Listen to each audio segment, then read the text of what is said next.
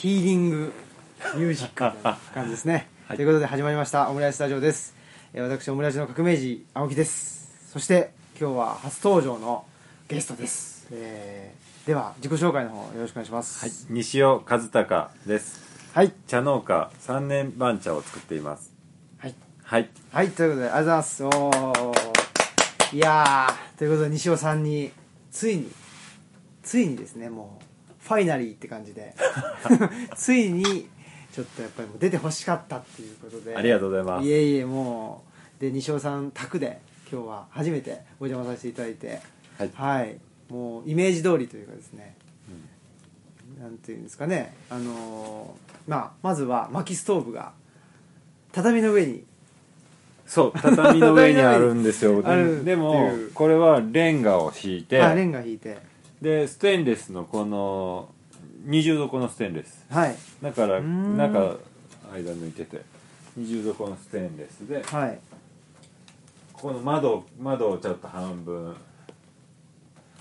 潰して、んうん。そこから煙突出して。煙突出して。はい、すごいっすよね、うんうんうん。いやーなんでなんて言ったらいいんですかね、まあ、3年番茶の方で、あのー、3年番茶の方って3年番茶の畑うん。で日々は働いてらっしゃるじゃないですか、で、まあ、僕と西尾さんの関係でいうと、まあ、プロボノという、うん。社会福祉法人プロボノという、なんていうんですか、えっと法人っていうかグループうん。うん。で一緒に働いているとはいいうことですね、はい。でそこでまあ接点はあってで職員研修って言ってあの一堂に集まったりするじゃないですか、はい。その時にやっぱりね、まあ、僕とかふ普通のね一般的な人間はそのスーツを着たりしてねうん。やってるわけですけど、うん。うん。その中でちょっとなんかあの異形の人がいると。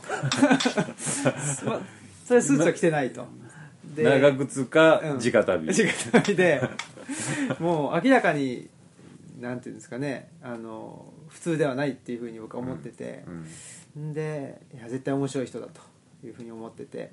で新任研修かなの時に3年番長の畑でうん一回行かせてもらった時に、うん。僕は覚えてるのはあのインド映画の,、うん。あのラジニカーントの話をしたと。でインドとかチベットのことにうん。めちゃくちゃ詳しかったっていうのは 西尾さんそれ覚えてて、うん。で一度やっぱりもうこれはちゃんと話さなくちゃいいかんとうん。僕は思っていたんですけど、はい。結局ちゃんと2人でご飯食べれたのはこの前ですよね、そうです。もうあれからもう2年2年ぐらいかぐらいですかね。ね。うん、2年2年越しに2年越しですね。はい。初めて2人でご飯食べて、うん。でもうなんか僕としてはもうなんかあのなんて言ったんですかねいいんですかね。なんかあの前振りなしでうん。一気にね、うん。グッと、あうん。う。ん あの一気にあの深い話になったっていう感じで、で3つテーマが出てきたと思うんですけど、うん。はいまあ一つはあと身体っていう、身体体の使い方。使い方っうん。ていうのがあってだ今の、えーとまあ、都会に住んでる人の、うん。まあ、別に都会に住んでなくてもいいんですけど、うん。今の現代人のちょっと体の使い方っていうのは、うん。それが全てではなくて、うん。でもっと本当は人間っていろんな体の使い方ができるし、うん。もっと人間の体の可能性ってうん。引き出せるんだよっていううん。部分が、す人間の体とか江戸時代ぐらいの人の十津川村の人で趣味が猿の群れを追いかけること。それ木から木をとん飛び移りながら追いかけるのが趣味だっていう人がいてうんうんす強烈な身体能力そうがね。ですね。うん。いやあの近世の人ですよね。前近代の人間の人って結構、うんなんていうんですか？あの偉人伝みたいな、うん。ねあの話があったりしますけど、うん。ほんまかいなっていうのもある一方で、うん。でもやっぱり人間の体の使い方によっては、うん。そのぐらいのポテンシャルを実は持ってるんだっていうのを、なんかね今はあの標準化されすぎてて、うん。体の使い方が。う、ん。でなんかそうそういう話を聞いても、うん。またまたみたいなね、うん。あの大げさなというふうに思ってしまうんですけど、うん決してそれは大げさだけじゃないなっていうのはうん。思うっていう感じで、まあ、それが身体っていう話が、えー一つは、ね、意見意見というかねあの話になったと、もう一つは、うん。えー、とワークシェアリングっていうお話で、はい。やっぱり、まあ、何か一つの場所に働くひ一つの場所で一つのことを働くっていうんじゃなくて、うん。まあ、いくつか、うん。ねあのーやりたいことっていうのを、うん。まあ、全てやると。うん。やりたいことは全てやる、全てやる。うん、そのためには、まあ、いわゆるワークシェアリングっていうか、一つの仕事を、まあ、2人でやって、うん。で、ねまあ、お給料というかそそこで発生する何か収益なり、ねまあ、それがお金なのか物質なのか分かりませんけど、そういうものをそういうものもシェアしていくっていう、うん。うん。でそれそのなんか、まあ、いくつもあるものが相対となって一人の人間うんの生活が出来上がるっていう方が自然なんじゃないかっていう、うん。まさに百姓。うんうん。百のことに精を出す百姓の暮らしそうですよね。百姓っていうのは決してその畑を耕してる人とかうん。米を植える人っていうのが百姓。その農家がイコール百姓ではなくてうん。さまざまなことをやってうん。生活をするっていう人が百姓だっていうことですもんね、ですね。うん。そっちの方がまあ自然というかね、うんの人間なんじゃないかっていう話があったと、うん。でもう一個は憲法。憲法。ね。うん。憲法のことでまあ、えー目下ですね、うん。この改憲憲法を変えることの、っていうのがすごくもうあの目前に迫ってきているという危機感を、うん。まあ、我々は持っていて、うん。でまあ、憲法変えたらねまあ、変える時期が来てで議論のすでに変えるんだったらいいんだけれども、うん。やっぱり今は議論できる状態ではないうんというふうにうん。思っておりますんで,、うん。でその辺でまあ憲法っていうのがすごくなんていうんですかねホットなトピックにうん。我々の間でなっているそうですね。憲法。ね。憲法もう結構近々の課題うん。でもあって、憲法9条があるからいろんな戦争でうん。我々は巻き込まれずに済んでいるん。ところがあるのは事実です、なのでこのがどこか外国に派兵するということのない今の憲法はうん。素晴らしいと思うんっています、うん。うん。そうですね。ね。うん。あのーやっぱり、まあ、戦後お63年うん。62年、63年ですかね1945年だから、まあそのねあのーこの長きにわたりうん戦死者を出していないうん。ということはやはり、まあ、憲法9条がブレーキになっていたと、うん。でうーんなんて言ったらいいんですかね、まあ、個別的自衛権と集団的自衛権っていううん。話があって、うん。で結局その今回、えー昨年集団的自衛権の話で話題になったっていうのは結局、日本が攻撃されるとか、うんそういうことじゃなくても派兵できる。うん。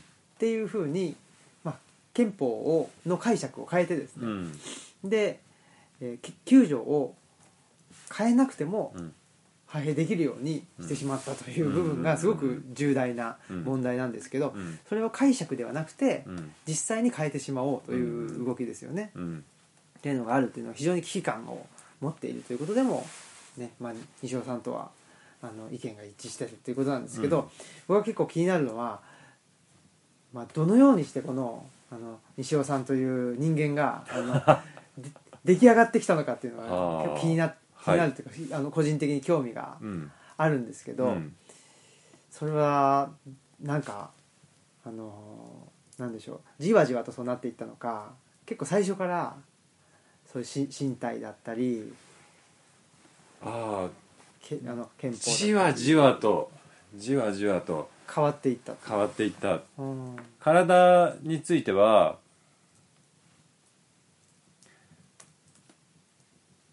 健康な人ってやっぱり元気っていうかまあそのままなんですけど、うん。で健康な人ってむちゃくちゃよく遊んでるし、うん。むちゃくちゃ仕事してたりとかもしてて、うん。人生むちゃくちゃ楽しそう。ん。う、うんでも不健康な人でなんか仕事まあまあうまくいってるけどお給料も高いけどでも不健康だったらあんまり幸せそうじゃない、うん。うん、これはたくさんの人と会えば会うほど明確でうん。一つも狂いがないぐらい明確で、おおうん、うん。やっぱ健康具合と幸せ具合はかなり比例している。うん。うんであればその健康になるためにできることなら何だってしようという、うん。うん、そういう思いを持ち始めたのが10年ほど前。あそうなんですか、うん。お結構最近っちゃ最近結構最近すですよね。ねへえ。もともとそのシステム？システムエンジニア。ネネットワーク、はい。ネットワークエンジニア。をされてたと、うん。あー。それはもうあのーまあ、成人になってうんなからずっとされてたんですか？え成人した頃になんか適当にパチンコとかをしながら食いつないでたんですけど、はい。成人してなんか物理とか数学をやりたくなって24ぐらいはいすごい。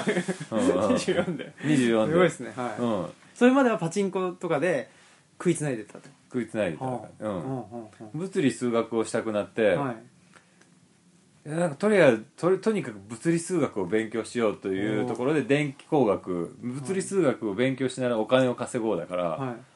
ら電気工学はい。で、電気工学を学んでたら通信工学も学ぶことになってあそれでネットワークエンジニアになっていったっていうそういうネットワークエンジニアになるのは27とかぐらい。うん。うん一般的に見たらちょっと遅いですよね。うんだいぶ遅いでですすよね。うんうん。うんうんへえその物理とか数数学とか物理を学びたいと思って、うん。でなんか教科書とかうん。うん買ってきて勉強したんえーっですか、とひとまずはい。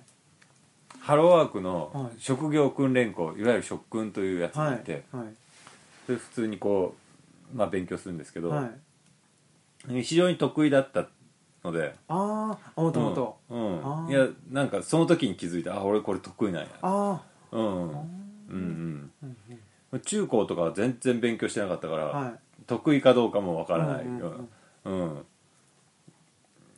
で勉強したらすごい得意だって、うん。よくよくできたのでうん。うん。なんか面白いなんかいいいいポジションでいい仕事ができたと思います当時は。うーうん。ん。でその物理やりたいなと思ったのは、うん。もう本当にふと思ったみたいな。ふと思ったなんかあの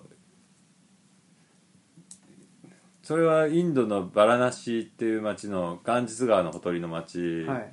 のゲストハウスの宿で、はい、え？そ こあそこで思ったんですか、うんうんうん。そうそ なんか普通駅前のパチンコ屋であのパチンコ終わって出てきて、うん。でなんかちょっとコーヒー飲んでたらふと思ったとかじゃなくて、う、うん、インドのガンジス川のほとりで。のガンジス川のほとりのゲストハウスであ俺なんか物理なんかちょっと勉はあ。強したいみたいな。はあ、でもそれはまっとうなというかその、インスピレーションかもしれないですね。だってね、あのなんだゼロという、ねうん。概念っていうのはねインドで生まれたって言われてますし、うん。数学とかねすごく強いんですもんね、強いですよねイインドね。うん。はめちゃくちゃ強い、で何かちょっと降りてきたというか、うん、典型がうん。あったっていそうことなんですか、ね。はほんとその時はもうふらふらただヒマラヤを見たい。あ。それだけで あの旅をしてたんですけど、へえうん。ちょっと海外に行くっていうのはもともとすごい好きだったんですか？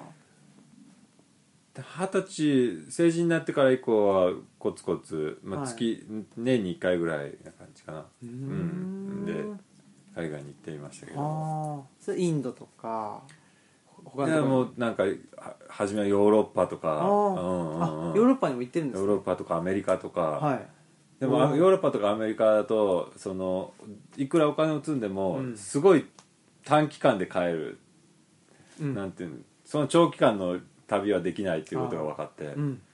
これはやっぱり長期間高高い高い。うん。生活費とかね、うん。あの旅費も高いし、うん。うん。ね、食費も高いし。高い。はこれが例えばインドネパールだと合流しても月5万円あれば合流みたいな、うん物価が安い。そうですよね、これはいいと。うん。うん。だからまあなんかインドやネパール行ってみたんですけどそれはもうなんかヨーロッパの綺麗さは街の綺麗さはあるけど田舎の綺麗さはインドやタイやネパールの綺麗さはもう全く引き取らないというかん。むしろ綺麗だったりとかするから。ああ、うん。それは星が綺麗とか。星が綺麗とかうんそうそう。そうううん。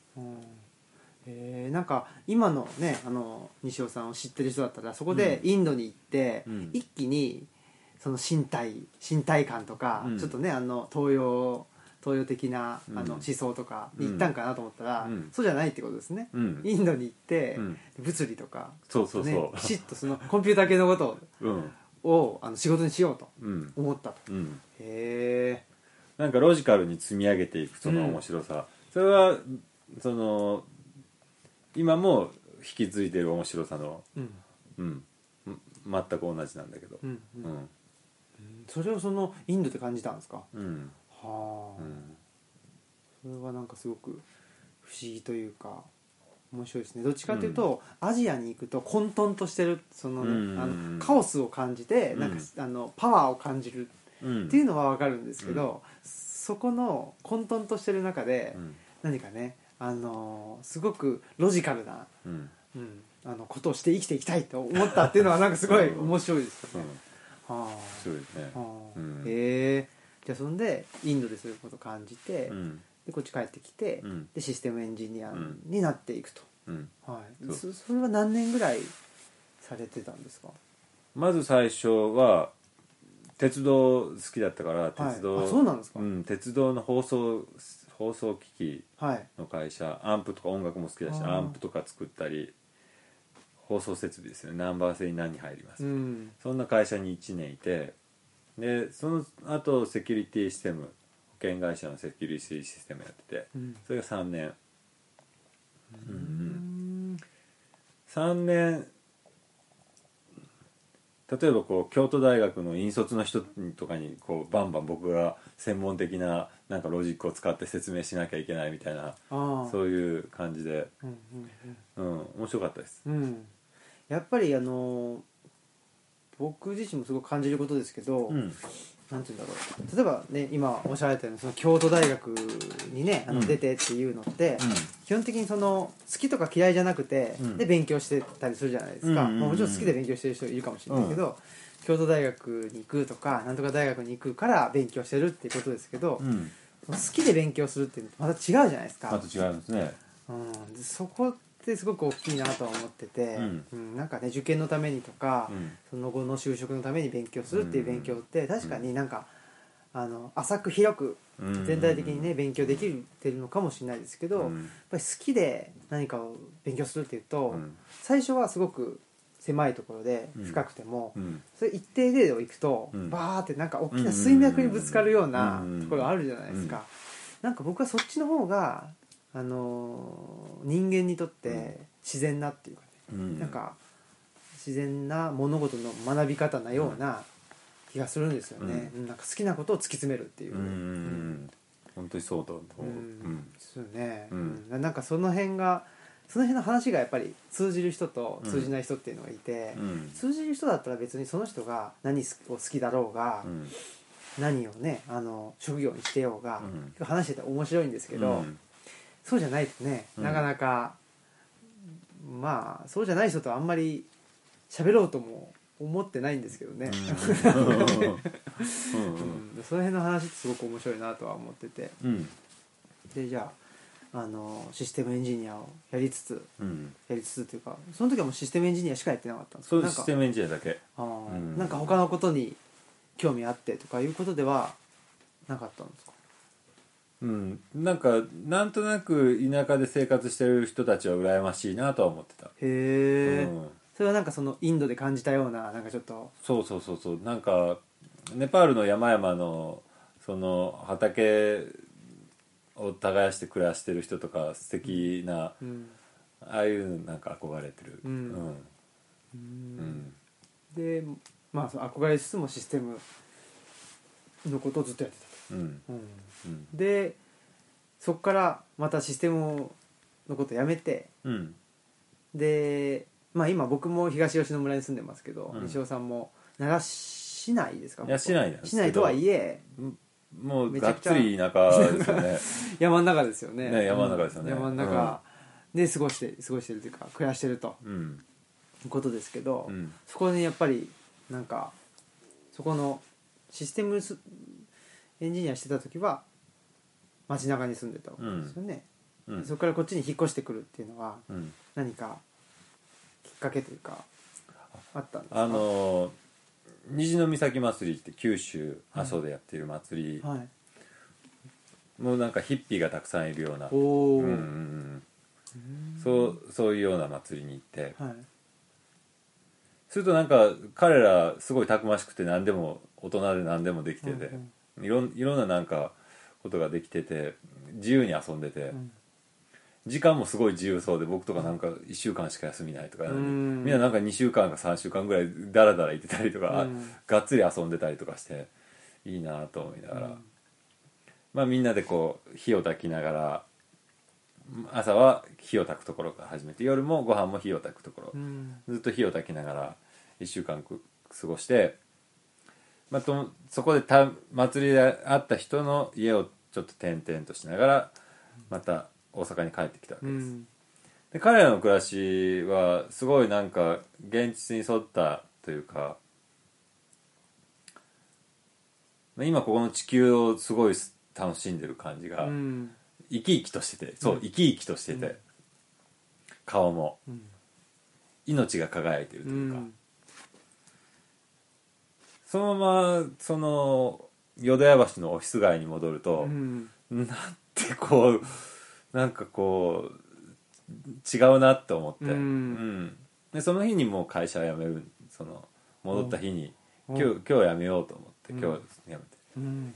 それからねあの辞めてどうしようかと転々といろいろしながら今に、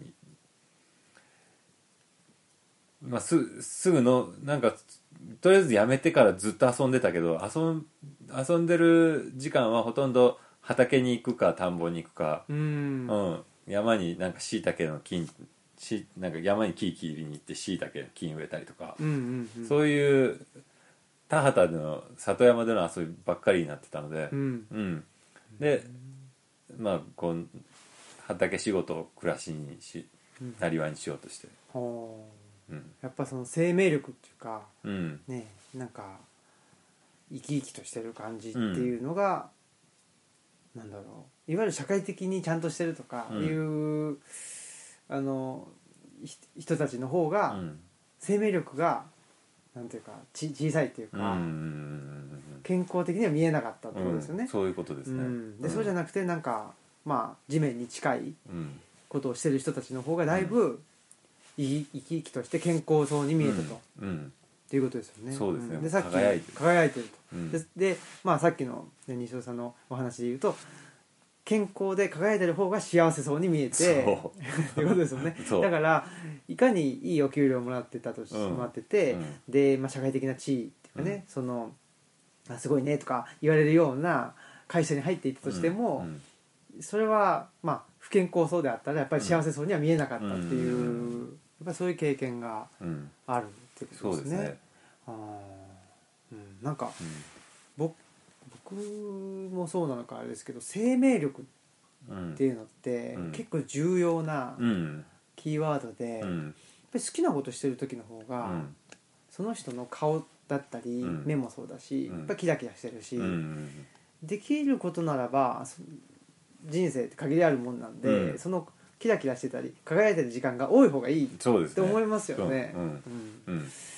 なかなかね、うんそれが難しいんでしょうか？どうなんでしょうね。なんかあのーそうしたいけど難しいって言ってる人はやっぱり難しいんだろうしできないかできてないですよね。うん。でいやまあそうしたいことだけしてる。すごい言葉の使い方すごい大切で、うんいやそれはやりたいけど難しいって言った瞬間に難しくなってしまうしそれはなんかやりたいことだけやってるから簡単って言ってる人は簡単そうにしてる。うん。うん。うん。うん。それやっぱりいろんな人見てみても、うん。そうですか。うん、うん違うのは言葉、うん。どういう言葉を使うか、うん。うん、うん。僕は、うん、とその生命力っていうのを意識しだしたっていうのはあの思想家のあの、内田達先生の本を読みましてはい。で合気道をしてうん。で合気道をしながらまあ大学院に通ってたりして、うん。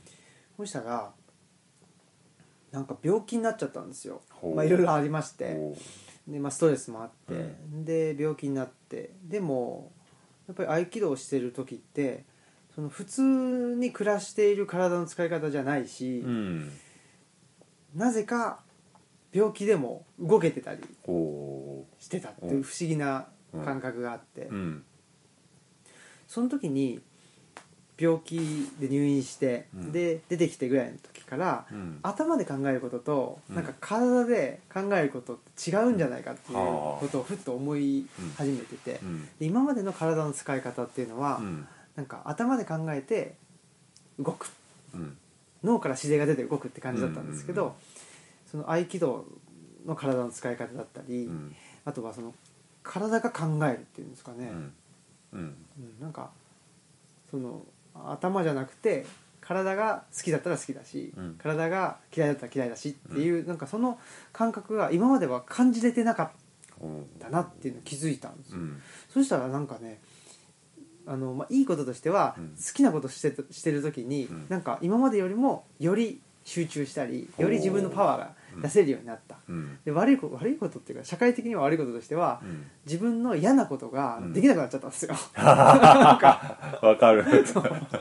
あの嫌なことに耐えられなくなったっていうかね、うん。でその耐える力うがん。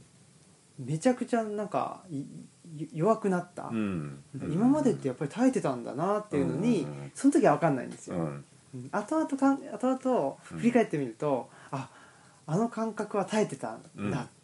気づいてしまうと、うん。その耐えてた感覚になりそうな方向にはあのいかなくなってるっていう自分がね、それがもしかしたら体で考えるってことなのかなと。なるほど、うん。それはそうだと思思ったんですよう、ね、うんうん、ちょっと嫌なことだと体が動かない。そうそう 動かないのを無理やりは動かさないっていう。ね。うん。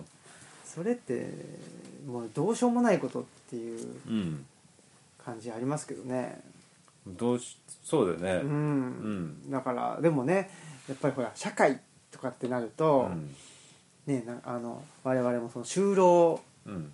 移行支援っていうんうん。で、なんかその辺のなんていうのかなあの体で考えることが結構敏感な人ほどうん。障害っていうふうにうんカテゴライズされてしまいがちな気がしていて、うん。だからその体で敏感じること敏感な人に対して、うん。ねあの我慢しなさいとか、うん。ね、あの耐えなさいっていうふうにするっていうのがなんか就労以降の一面としてあるんじゃないかみたいなことをちょっとふと感じる時もあってなるほど、なんか僕的にはジレンマをねうん、たまに感じることありますね。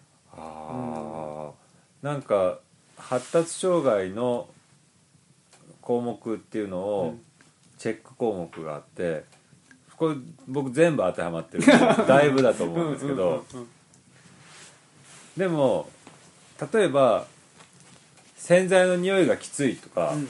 それがききついから嫌だと思うとかいうチェックがあったりとかして、うん。いやまあきつい洗剤の匂いも本当嫌だしみたいな、うん。思ってることを思ったように言うだけ別に攻撃はしてない思ってるだからね。思ってること言ってるだけじゃないですか。別に攻撃してないし、でもなんか思ってることを言うってすごい大切力強いしね。うん。うん。大切だと思いますよね。で多分多分ぼ僕の友達普段遊んでる友達とかほとんどその好きなことはすごいできるけど、ん。嫌なことは全然できないっていう人ばっかりうんと遊んでて、うん。普段からで彼らはなんか好きなことをちゃんとやちゃんと真面目に好きなことだけをやれてやってるからなんかの才能を発揮してしまってうん。好きなことで食べていけるようになってる、あうん、その社会的にはなんかとても会社勤めとかスーツとか無理だろうけど、でも好きなことがあるからなんか生きていけるような人になってってそれは学校では教えてくれないですよね。そうですね。ね。うんで多分好きなことがあるのに学校とかで超真面目にしなきゃみたいな感じの人がなんかうちのとこに来てるのかなって思う。うーん。うん。行き場がなくて。うんうんうんうん。だからその内実とうん。その外側というかうん。社会の側が合ってないっていうことですよね、そうそうだから幸運にもその内実が一気に、うん。なんていうのかな形として表現できて、うん。でそれがまああのある程度の収益を生んで、で自分のそのことによって生活ができるっていうふうに、サイクルが回ってればそれはねあのいいんですけど、うん。なかなかそうもならずっていうことですよね、うん。でも僕はなんかその、まあ、障害と言われる人たちと接してて、うん。何か、まあ、嫌なことがあるっていう分好きなことがあるっていうことは、うん。どっちかというとなんかそこの好きとか嫌いとかじゃなくて、いうんやそれは社会のためだからやってますとかいう人よりもうん。100倍人間らしいし、うんうん100倍人間としての可能性があるなと思って接してて、しそういう人と、ね、話してる方が楽しいし、うん。とは思ったりしてるんですけどね、うん。うん。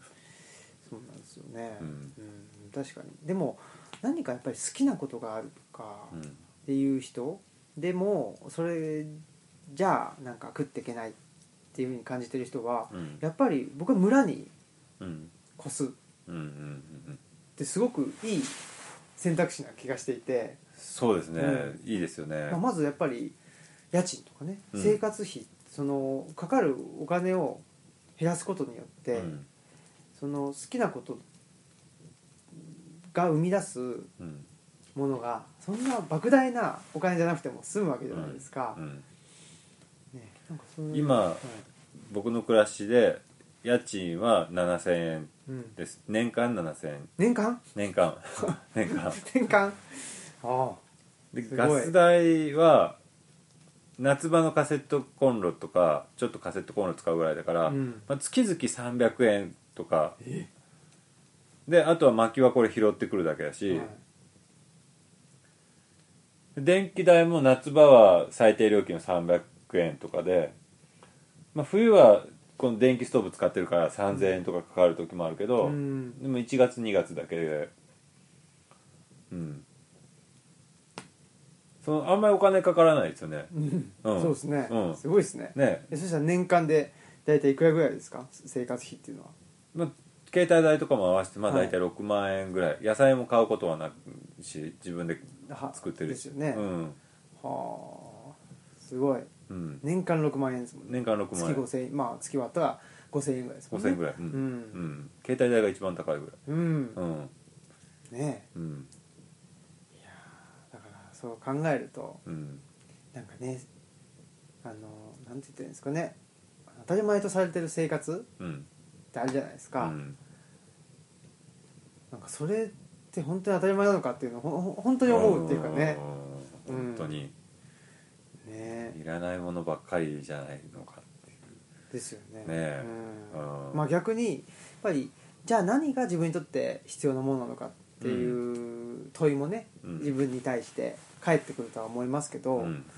でもまあそれもねそんな深く考える必要はなくて実は、うん。ねそれこそねあの心の声に従うじゃないですけどね、うん。あの体の声に従うというかね。自分がねハッピーで、うん。ね、なんかあの健康になるような方向に進んでいったらいいわけですよね。僕の場合手当たり次第やるですね。いやそれ次第やる。なんかあギターやりたいと思ったらすぐギターをこうギター僕始めたの去年なんですあよそうなんですか。うん。去年。去年なんですよ。すごいですね。うん。去年からギター弾き始めたんです、いやめっちゃいいですね。えー、そうなんだ。うん。40 40の手習いでね。ってないですね、うん。本当に、うんああ素晴らしい、なんかめっちゃうんなんか勇気がねもらえますね。なんかねほらなんつうんですかね。年収何億とかじゃなくてね、うん。やっぱり好きなことをすぐ始めれるっていううん。人になりたいですよ、ね。いいですね。素晴らしいですね。あとなんか欲しいものはなんかあお金が欲しいというよりも例えば薪が欲しいとか、うん。斧が欲しいとか、うん。チェーンソーが欲しいとかあなんかそういううん。具体的に,、うん。あの物が欲しいと思ってると、うん。まあ買うっていう方もあるけどその物が欲しいと思ってると物が手に入ってる人は周りにたくさんいる、なんかすげえいいチェーンソーとかすげえいい斧とかなんか周りでポンポンもらってて僕もあげたりとかしてるけど、へ僕ももらったりとかしてる。ササーフボードだってすごい高いサーフボードあれ。えへえ1本30万ぐらいするのがえ。2本もあって うちには。それどうしたんですか？もらったんですか？なんかあのもらったわけじゃないけどうちにずーっと置いてあってはい。好きなように使っていいっていう、所有権は正確にはないけどあでも僕の板と言われてる。あ いいっすね。いいよね。私有しないってことですね。私有してないんですけど、うん。僕以外誰も使わない、ああ、うん、結果的に日常でもそういうもんですよね。ねうん、うん。物とかえ、ね、うん。うん。なんかねこの前あのその内田達先生って僕の師匠の先生とお話ししてて、うん。そのその内田先生も根っからの共産主義者って言ってて共産主義者というのはうん。別にあの革命を起こそうとかそういうことじゃなくて、うん。私有しないっていうことに対しての共産主義なんですけど、あ素晴らしいですはい、うん。でその先生は才能を、うん。才能だって共産あの、うん。私有財産じゃないからねって言ってて、うん。才能ってその人が持ってるものじゃなくて、うん。天から与えられたものなん。だから、たまたまその人が今持ってるものなん。だから、うん。それは自分のために使ってはいけないん。だよっていうなるほどことも言っててうん。ははーと、ね、やっぱりこの世の中近代以降、私有するってことに関してうん。ちょっとみんながね血眼になりすぎじゃないかっていうことはすごく思っていて自分がまあねあのーまあ、才能があるっていうのってうん。何をもって才能があるかってなかなか難しいですけど、うん。やっぱりね何かしようと思って、まあ、周りで自分だけしかやってなかったら、うん。まあ、それは多分その人の才能と思っていいのかなとは思うんでうん。でそれを自分のために使わないっていうことみたいですね。うん、それがそのお金がなくても自由を、うん。あの得れる方法って何ですか、ってその聞いたら、そういうことじゃないって言ってうん、だから自分の才能をうん。自分のために使わなければ非常にお金がなくてもですね、うん。自由を感じれると。確かに僕の友達の亀ちゃんっていう自由に暮らしてる人は、はい。この煙突のこの周りを作るのがすごいうまくてはあ昨日今日と僕のいない間にやってやってくれてたんですよこれ。いやいやいや彼はね自由に暮らしてるのにお金がないけど。お金がないけど、うん。そういうでもことですよね。ね丁寧才能あるよね。めちゃくちゃねうん。めっちゃ綺麗に。すごい勝手にやってくれてたわけですね。そうなんですよ。うん。まあまあね亀ちゃんがうまいのを知ってあお願いしたんですけどうん。こんなことに。うん。それ亀ちゃんのはい。その結婚相手の人まあ一緒に暮らしてる嫁さんっていうかはい。でうちの茶茶組っていうんですけど茶組のカップとはい。陶器焼くから勝手に焼いてたんですよね。へえ これはもうままマジ勝手に焼いて。へえあとうちの看板とかは亀ちゃんがはい。勝手に作ってましたね。うんうんうんうん。いいですね。とかね。みんななんかそういうように、うそれはいいですよね。ね。その代わりなんか僕はなんかこう運び出すのが得意だったから引っ越しの時の家の柄出ししたりとか。うん自分の得意なことをうん。どんどん自分のためだけじゃなくて、うん。周りの人たちにね、うん。やってたらいいですよねね。勝手にね、うん。でそれがなんとなくねあの回ってったうらん。楽しいなと思いますよね、うんうんうんそれがいい悪いじゃなくてね、うん。楽しいっていう。うん楽しい。です、う。ん ですよね、うん。楽しい。うん。シェアする友達がたくさんいるといいよね。そうですね。うん。増えるそれそれがシェアですよね、うん。本来のね。うん。うん、だからなんか本当は自分も欲しいけど、うん。このアンパン半分にあげるよっていうのがうん。シェアと思われうんてがちじゃないですか、うん。なんかね自分の喜びとか自分の何か我慢してうん。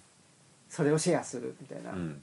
でもそうじゃないっていうことですよね、自分が好きで好きでやることってうん。どうしてもあの過剰になっちゃうじゃないですか、うん。うん。でその過剰分を相手に。あそうそう,、ねそう。ゆ豊かさ溢れ出る豊かさをこうみんなに分ける。そうですよね。うん。うん。そうですよね、うん。だからやっぱりシェアするっていうのは2人でシェアするよりも3人とか4人とか多ければ多いほど、うん。何か過剰なものの種類が増えてきますそよね。うそうそう。ん、そしたらそれが豊かさに結びつきますよね。うねね。うん。はあ。自給自足っていうとすごい大変で。うんもうもうあれも作らないとこれも作らないととかで、もう遊ぶ暇は全くない自給自足、でもなんかこうみんなで自給だと、一気に遊ぶ時間が増えてう、ん。めちゃ楽、ううん。ん全員が楽、うん。得意なことだけやってれば なんとなくできるから。そうですよね、うん。それがいいっすね。それがいいですよね、うん。その仕組みが貨幣経済なんだけど、うんでも貨幣経済は今その仕事をした対価の感謝の気持ちのあこれこの分1万円ありがとうっていう感謝の気持ちの愛情表現としてのお金っていう性質とは別に、まあ、株式や先物取引とかのつ投資の対象としての性質とうん。2つ持ってて資本家の。うん。このこのどっちもがこう相乗りしなしている通貨の性質に問題がある、うん。うん、でもこのそのような性質がない中でうん。得意なことだけやってるとそれはなんか出してるよりなんかもらう方が多くなる、ね。うん。全員。うん。全員でそれってまあ数値化して考えたら、うん。まあのまあ、数数値化できないですけど、ん。数あの仮に数値化して考えるとしたらその持ち出してもらってる方がどっちが多いかわからないけど、ん。主観的には自分が好きなことやってるだけだから、そうそうそう。絶対もらってる方が多いですよね。絶対多い、うん。絶対多い。ですよね。うん。そういう社会が理想的ですね。そうですよね、うん、で、うん。嫌なこと誰もやりたがらないことの時のために、うん。あのお金っていうのがあるんかなっていうのもなるほど。思うし、でもやっぱりそれはねあの、えっと、そういう社会が僕の感覚としてはそういう社会が回っていくためには、うん。やっぱり自分も好きなことしてる。で相手も好きなことしてる、でその好きなことをすることってであってもなんていうかな、楽じゃないじゃないですか、うんうんうん。好きなことだからう、ん。ねじゃあやっといてよって言ってうん。やるっていうものでもないのでやっぱりそれはなんか人としてのリ,、あのリスペクトというかうんまあ必要なのかなとはうんうん思いますね、そうですよね。うん。やっぱりね。うん。だからほら何何でもお金で買えると思ってると、うん。ねなんかしてもらって、うん。あお金出しゃいいんでしょっていう、うん。それは違うっていうこともあるじゃないですか なかなかね。ある。だからね、あるうんうんなかなか。もうお前には売らないみたいな。そうそうそうそういくら積まれてもね。お前には売らないみたいな。そうそうそう。そういうこともあるし、うん。いやでもこういう社会をですね。うん。はい。なんか、ね、発信していけたらそうですね。楽しいなとはい。思っておりますので、はい。ありがとうございました。ありがとうございます。は。はい。そういうものあの貴重なお話を。こちらこそありがとうございます。した。ぜひまたはい。出てください。はい。よろしくお願いいたします。はい。あのギターの、はい。もうあの発表会の場に、はい。していた発表会っていうかでも 去年から始めたとは思わなかったですね。全然。ギター歴1年ですあギターね。めっちゃ面白いはい。はい、ということで、ありがとうございました。ありがとうございます。はい、では、えー本日のお相手は、オムラジオ革命児青木と、西尾和孝です。はい、はい。ありがとうございました。ありがとうございましたはい。